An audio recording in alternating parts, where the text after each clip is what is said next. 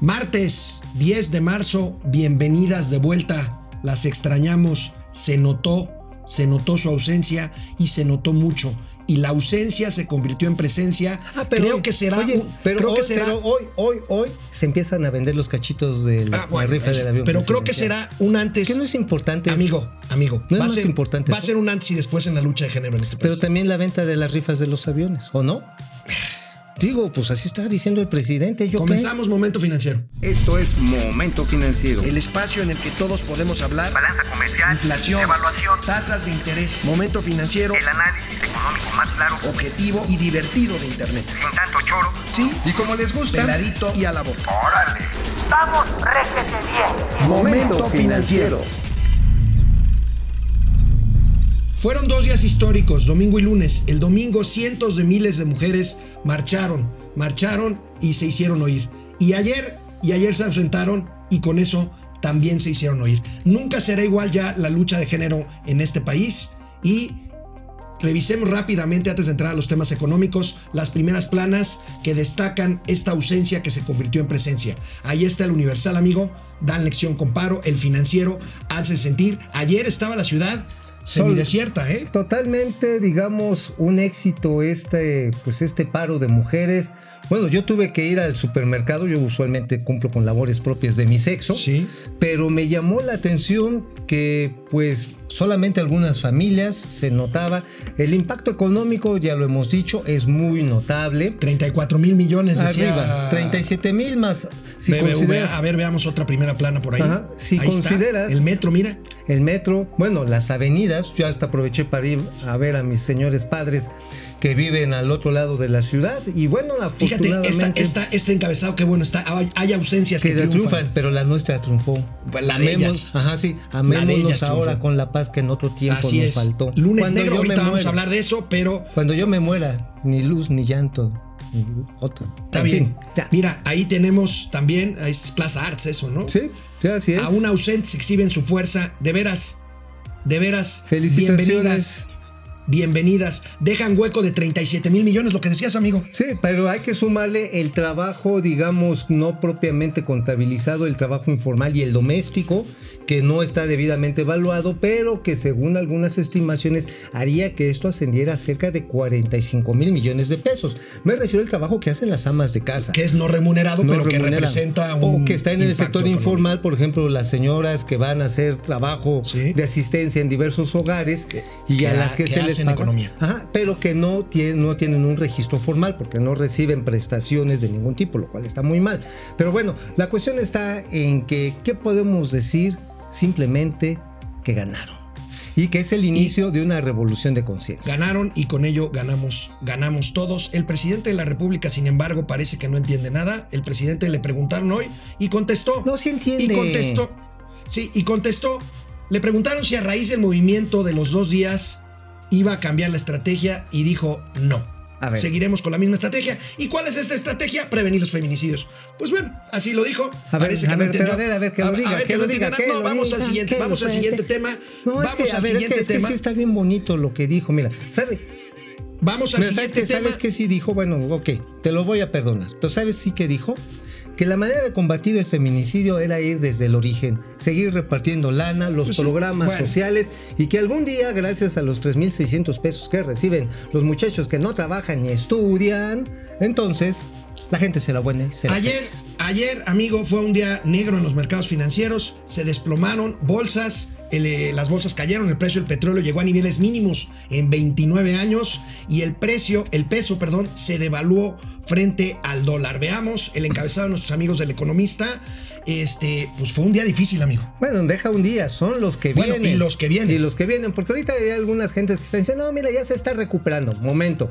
Lo que estamos viendo en estos momentos, que empieza como que a repuntar tantito el Nasdaq, el mercado de Nueva York, el NICE, o incluso la Bolsa Sí. Mexicana de Valores que da un brinquito, pues la verdad son saltos de gato muerto. Ahí están las bolsas, Ahí mira. eso el día de ayer. El día de ayer y los precios del petróleo, 24 dólares. Nada más para que tengan una idea. México produce A México le cuesta producir cada barril más o menos entre 20 y 23 dólares. Y el precio de venta ya está en 25, O sea, 24 dólares. sale O más sea, barato. Ya no es negocio. Sale más barato no producir. Sale más barato no producirlo, nada más, nada más para que sepan. Bueno, ahí está el tipo de cambio. exportarlo que, sería la que, bueno, el tipo de cambio que tanto presumió este, la 4T, este, pues se fue a casi 22 pesos. No, ahorita ya anda anda- ahorita en 21 y pico. Ahorita, ¿no? ahorita anda, anda rebotado, anda No, sí, en estos momentos les podemos decir aquí. Este, está a 21 pesos el tipo de cambio interbancario. Es un salto de prácticamente un 1.1% en relación al inicio de sesión. ¿Esto qué significa? Que en la ventanilla va a estar rayando probablemente en un par de horas los 22 pesos. Pues bueno, vamos a ver. El presidente, complicados. el presidente Andrés Manuel López Obrador en su mañanera, pues por supuesto salió el tema. Por supuesto salió el tema y dijo que estamos preparados para lo que viene. Y lo que viene está complicado. A ver, ¿Qué veamos. dijo? Ahora sí que dijo. Ah, bueno, ahorita, ahorita vemos. A ¿Qué ver. no tenemos? No, sí, sí, lo Sí, lo tenemos. tenemos. Bueno, a ver, sí lo en tenemos, lo pero que bueno. sí, ¿sabes qué sí tenemos?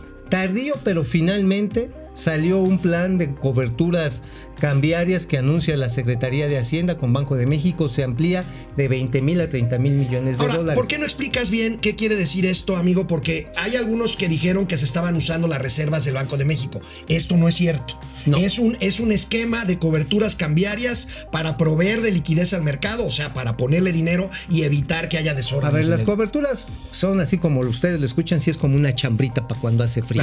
O sea, sí, neta, es un seguro. Es Así un- es, el así mecanismo, el principio es un seguro. Es decir, pero es para un evento único.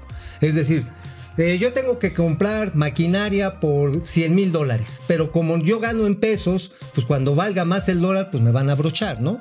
Entonces, ¿qué hago? Garantizo ese precio, digamos, a 20 pesos y pago, no voy a pagar este, más que una pequeña prima por tener este seguro. Así es. Entonces, ese seguro me da la garantía de que no voy a salir como loco al mercado de dólares o a los bancos o quien me lo preste a que me bajen los chones, literalmente a que me lo vendan a 23 o hasta 24 dólares porque voy a estar atorado y en pánico. Entonces lo que haces es que aseguras y lo que tú dices termina relajando y diciendo vamos todo tranquilo, vamos todo tranquilo, mira que hay lana.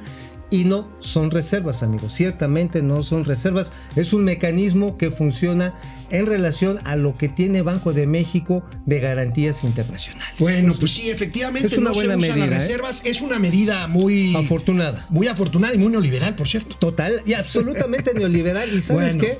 Pero no es lo único que hace falta. Hace falta cimentar la confianza. Híjole, si esa sí está complicada. Ojalá Bueno, que la libre. Vamos a ver, Juan José Medina Juan desde José. Sombrerete, otra Órale. vez recupera el podio.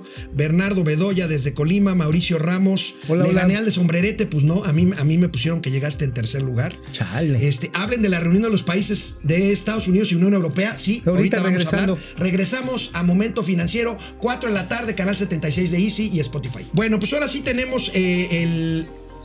va- vamos, a, vamos a ver. Bueno, mira, a ver.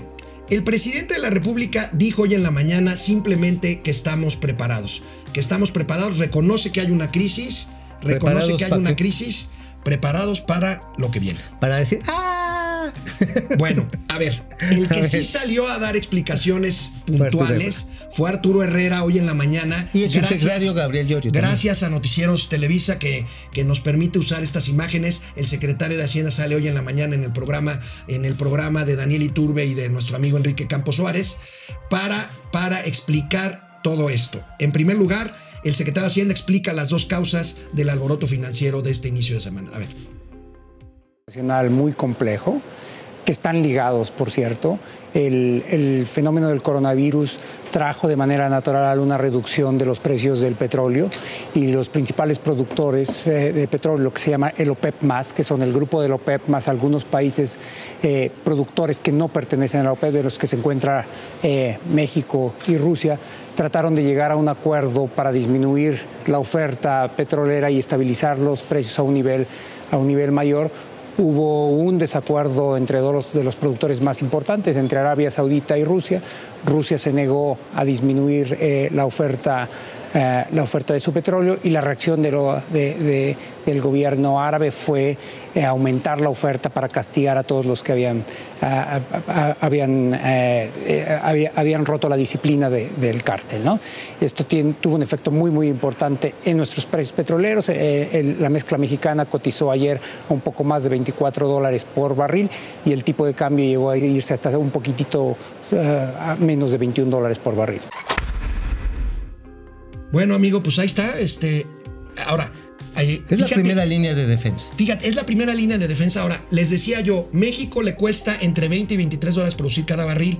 Ya no es negocio venderlo a 23, No, ¿sabes? 24. Haciendo- haciendo- ¿Sabes, cu- sabes cuánto le cuesta a Arabia Saudita cada barril de petróleo producido? Tres dólares. Así es. Tres dólares. Entonces, Entonces, pues tienen todo para presionar. margen para ponerlos. Es más, hacían una comparación muy graciosa el día de ayer y resulta que hoy es más caro un combo de piernas de pollo y pechuga del coronel Sanders de Kentucky Fried Chicken que un barril de petróleo. Ese Bueno, tamaño. Con todo y ensalada. Con todo, esta no, y bollitos. Oye, Bueno, pero ¿sabes qué también es importante acotar en esto? Un estudio que hizo Banorte que destaca que hay una serie de fortalezas y diferencias en relación a la crisis del 2008. Es decir, hay una menor sensibilidad de las finanzas públicas. Digamos que en el 2008 cerca del 34% de los ingresos públicos dependían aún del petróleo. Ahorita es el 17.5. Pero también hay que ser sinceros, con todo y que este es un análisis bien fundamentado, que habla que por cada peso que aumente, dólar que aumente el precio del petróleo, México, sus finanzas públicas adquieren poco más de 3.600 millones de dólares. Esto de acuerdo al área de análisis de Banorte. Vale destacar que pues también las finanzas públicas hoy son más pequeñas y que no tienen margen para la inversión pública que sí había hace 10 años, 12 Bueno, años. pues por lo menos un Eso poquito importante. de margen porque está la cosa muy complicada. El secretario de Hacienda, Arturo Herrera, explicó también las coberturas petroleras. A el ver. seguro, pues, con el que nos protegemos de que, el precio, de que el precio baje. La chambrita. Ahí A lo ver. tenemos. De que una vez que fija cuál es el precio que va a incluirse en el presupuesto, cubre, es decir, compra un seguro en los mercados internacionales, donde independientemente de cuál esté el precio del petróleo, se garantiza que ese ingreso se va a recibir. Ese seguro suele ser no barato, es un seguro caro, pero es un seguro justo para ocasiones eh, como esta. Entonces, la parte de los ingresos está, está cubierta, no vamos a tener una afectación directa en, en el presupuesto. Por eso, sin embargo, no deja de ser una situación preocupante. Bueno, ¿qué quiere decir que no va a haber una afectación directa? Bueno, es decir, sí va a ser indirecta porque la cobertura cambiaria obviamente tiene un precio, tiene un volumen y tiene un plazo de vigencia y se paga hasta fin de año. Ok, se supone que si el precio baja que está pasando, se- México está garantizando que cierto volumen, no sabemos cuánto, Porque pero cierto volumen de producción se va a cobrar al final de año a 49 dólares por barril mínimo, aunque el precio, aunque el precio sea menor, ¿no? Ajá. Y bueno, el, el secretario de Hacienda también explicó las medidas que decía Mauricio Flores en cuanto a las coberturas cambiarias. A ver, veamos. Mira, primero el tipo de cambio mexicano es un tipo de cambio flotante, o sea, es decir, en un sentido estricto el gobierno mexicano eh, o el Estado mexicano no interviene y en particular el Banco de México no interviene. La medida que anunciamos ayer fue para poner orden en el, en el, en el mercado cambiario. El peso mexicano es una de las pocas monedas emergentes que es una moneda global, es decir, se está cotizando 24 horas al día por 7 días a la semana, lo cual no quiere decir que se esté cotizando en un mercado igualmente denso a todas horas. Eh, Cuando, cuando acá son las 12 del día, en, en donde se está cotizando es en los mercados asiáticos, que es un mercado para el peso mucho más pequeño. Por eso vimos un brinco muy fuerte en la noche del domingo, del domingo al lunes. Lo que se hace a través de esta medida es de proveerle liquidez, es decir, ponerle un poquito de aceitito al mercado para que funcione mejor. Y la reacción inmediata fue en el sentido que nosotros esperábamos, es decir, hubo una caída eh, en, en- en- en el tipo de cambio. Es decir, esto permite a todavía a que el régimen flotante que permite absorber los choques ¿Y qué más va a hacer el gobierno? Porque la situación está en que efectivamente este es como para decir, vamos a estar tranquilos chicos, no jalo borote, vamos a poner Bueno, orden. Arturo Herrera Pero por fin salió, qué bueno que salió. Esto va a ser el gobierno de México en los próximos días. Entonces, lo que nosotros tenemos que hacer es el presupuesto que ya teníamos ahorita, acelerarlo. Yo creo que una de las lecciones muy importantes, por ejemplo, de la, del fenómeno del 2009, donde tuvimos la crisis financiera internacional junto con el fenómeno del H1N1, y que es probablemente el fenómeno análogo más, más, más, más cercano, es que las, algunas de las medidas que se hay que tomarse, hay que tomarse antes de que se den los impactos. Y en el caso del coronavirus, y, yo creo que uh, el subsecretario López Gatel ha sido muy claro, lo que estamos en la primera fase de ese, de, ese, proceso, lo cual no quiere decir que no vamos a llegar a las otras fases. Entonces lo que tenemos que hacer es el gasto que nosotros teníamos eh, calendarizado para este año, tratar de moverlo a esta, lo más pronto posible para que empiece a tener un efecto de estímulo en la, en la, economía que permita ser como una especie de colchón cuando los efectos más severos de, los, de, de estos dos fenómenos que estamos viendo se empiecen a sentir. Bueno, pues esto de acelerar el gasto yo lo vengo escuchando cuando menos desde agosto del año pasado. O sea, esto es como un camión atascado Sí, sí, sí, y dicen, sí, sí, dice sí. el presidente, eh, que nos dejaron un elefante reumático y mañoso. Señores, pues los que están arriba del elefante, los cirqueros son ustedes. O sea, hello. Sí, así es. Es más, ahí les va.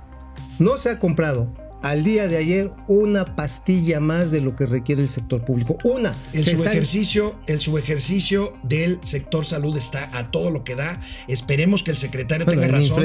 Y esto, y en infraestructura está en cero. está detenido, Bueno, está detenido. también el, el secretario de Hacienda dejó entrever, dejó entrever que en abril se va a revisar el pronóstico de crecimiento. Bueno, vamos a una pausa De y crecimiento. regresamos de crecimiento. De crecimiento. Del crecimiento. Del crecimiento.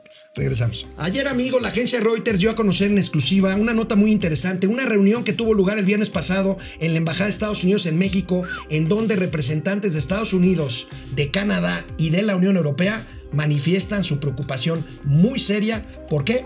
Por la política energética que está siguiendo el gobierno de Andrés Manuel López Obrador. esto está- es una llamada de atención. No, esto además está relacionado exactamente con lo que veníamos hablando de que quieren acelerar el gasto público, pero como es un gasto público que tiene un componente de inversión muy chirris, así chirri, chirri, chirri, chirri, chiquito, chiquito, así como el gancito. Como el gancito. Sí, así es chiquito. Obviamente se requiere la inversión privada. Y esto está dando en materia energética muchísima desconfianza. Simplemente hay que recordar que se está pues cuestionando la explotación en algunos campos petroleros como el de Sama que trae talos, en algunas otras de aguas profundas y se está dando una circunstancia en la que no se están renovando o no se pretenden renovar lo que llaman las rondas petroleras. La secretaria Nale dice que hasta que no se demuestre que producen un barril, no se abrirán.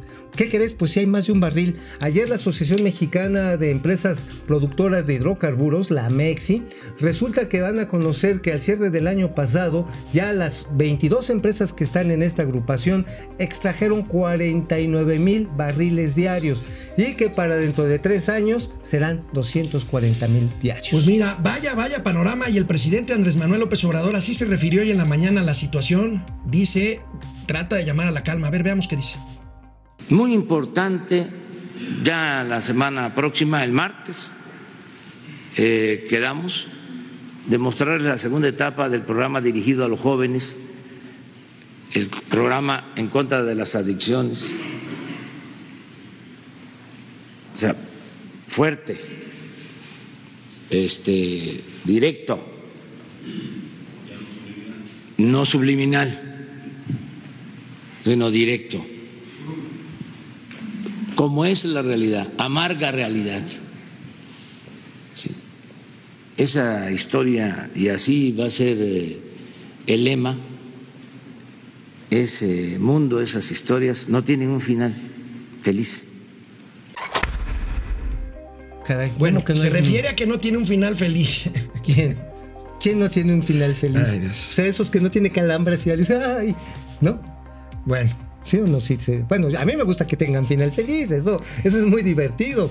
Pero bueno, la cuestión está, amigo, en que pareciera que estamos pues, solamente con la primera línea de defensa ante una crisis que está avanzando rápidamente. Y es el coronavirus el que trae, pues, simbradas a las economías del mundo. así ¿Cómo es. vienen los datos? amigo? Pues mira, pues, mira, básicamente Italia está cerrado. No estoy exagerando. Italia cerró sus fronteras. 60 millones Y de España italianos. cerró su, sistema educativo. O sea, realmente estamos en un escenario bastante, bastante complicado.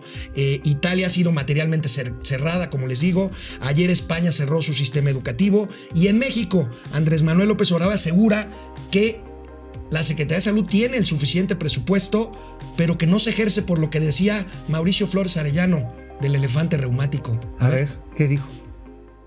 En general no hay problema de falta de presupuesto. Y en lo social, menos. La Secretaría de Salud, eh, todo el sector salud tiene un incremento real en los hechos del presupuesto de 40 mil millones. Y así, la Secretaría de Bienestar, la Secretaría de Educación, todo lo social. ¿Qué es lo que sucede? Pues que hay que empujar el elefante, porque se puede tener el presupuesto, pero no se ejerce. Oye, ¿qué gacho le dijo al presidente de la COFEPRIS, el elefante, que hay que empuje- empujar a José Novelo Alonso, que es de hecho es el pediatra de sus hijos? Bueno, el presidente sigue echándole la culpa al pasado y la verdad es que ya van No, pues, 15 pues, meses. pues ellos llevan el y, elefante. Bueno, pues ellos llevan el elefante. Ellos llevan el elefante y digo, no hay que ser falsos. La verdad que, por ejemplo, la escasez de mexotrato, este componente vital para combatir el cáncer, sobre todo el infantil, la escasez fue autoprovocada por la misma COFEPRIS. Y ahora lo importaron, lo están trayendo de Argentina, creo que lo están llevando de Europa, de algunos países asiáticos. No sabemos con qué calidad, ¿eh? Ahora, amigo. No sabemos con qué No, calidad. no sabemos, no sabemos en realidad si lo que está viviendo España y Italia se va a vivir eventualmente aquí en México. Este, esperemos que no, pero pues esperemos que estemos preparados. eh, No, no, para- no, no, no para- para iluso. esto. No estamos preparados. Hay 2.600 camas atención inmediata en casos Bueno, de urgencia. Esto, esto No está, más, amigo, no esto más está en todo el a tal país, nivel 2.600. que están acabó. analizando cancelar los Juegos Olímpicos de Japón. Ya habíamos hablado de esto aquí en Momento Financiero. Oye, ¿y el Mundial Este, de Fútbol cuándo es? El, no, el Mundial de Fútbol es dentro Ah, de dos bueno, años, pero las Olimpiadas son este año. Y vaya, aquí habría una pregunta. Uno de los mayores negocios, como cualquier deporte, para las Olimpiadas son los derechos de televisión. Sí, claro. ¿Te imaginarías unos Juegos Olímpicos sin espectadores y que nada más se transmitan por televisión No, para tratar bueno. de salvar algo del negocio? Oh, bueno, yo creo que ahí las televisoras harían una muy buena, verían una muy buena oportunidad de negocio. Digo, pues si no los vas a poder ver más que a través de la televisión, vendes los derechos de transmisión bastante caros. Bueno, pues, ahora, la vamos a verdad, ver. oye, ¿por qué no nos los traemos a México? Imagínate, llevas a hacer las competencias de natación al lago de Texcoco. Ya ahorita ya ves que los rescataron. y ahí donde iba a estar el edificio terminal, que así como el muñequito en X, a esas las carreras de atletismo y el lanzamiento de jaibolina y 100 litros libres. Estaría chido, ¿no? Digo, el parque ecológico de Texcoco. habla- hablando del tema de la 4T. hablando del tema de salud, hablando del tema de salud, hoy PISA, este laboratorio jalisciense, publica un desplegado en todos los periódicos en donde pues parece que ya se puso de acuerdo con la 4T, dice, "Nosotros estamos listos para posibilitar un sistema de salud universal gratuito y aquí estamos nosotros." Veamos el desplegado rápidamente y bueno, pues eh, ojalá, ojalá y ya se hayan puesto de acuerdo porque Pisa sin duda es un jugador importante Muy en la distribución de medicinas en este país. De hecho, es el principal productor mexicano de medicamentos y artículos de salud. Estamos hablando que provee alrededor del 70% de las claves médicas, no del volumen, sino de ese nivel de integración que le permite abastecer esta gran cantidad de medicamentos. Después de que la COFEPRIS le aventó la bronca de los envenenados allá en Tabasco, finalmente le dicen, bueno, sí, pues no nos, nos equivocamos, pedimos perdón, Señores de Pisa, ayúdenos. Esta es una rectificación importante del gobierno para con uno de sus villanos favoritos. Bueno, pues Qué vamos bueno. rápidamente. Mike White, eh, CDMX, Rodríguez, Rodrigo, en fin. Mañana vamos a hablar El de la convención bancaria donde vamos a transmitir y también vamos a hablar de algunas cosas novedosas del tren Maya. Por lo pronto, por lo pronto mañana, mañana nos vemos aquí y a partir del jueves, jueves y viernes En Acapulco. desde la Convención Nacional. Muchas novedades en materia de innovación muchas, bancaria Muchas novedades. que vale nos vemos, nos vemos mañana, gracias. Vamos, réjete bien. Momento financiero.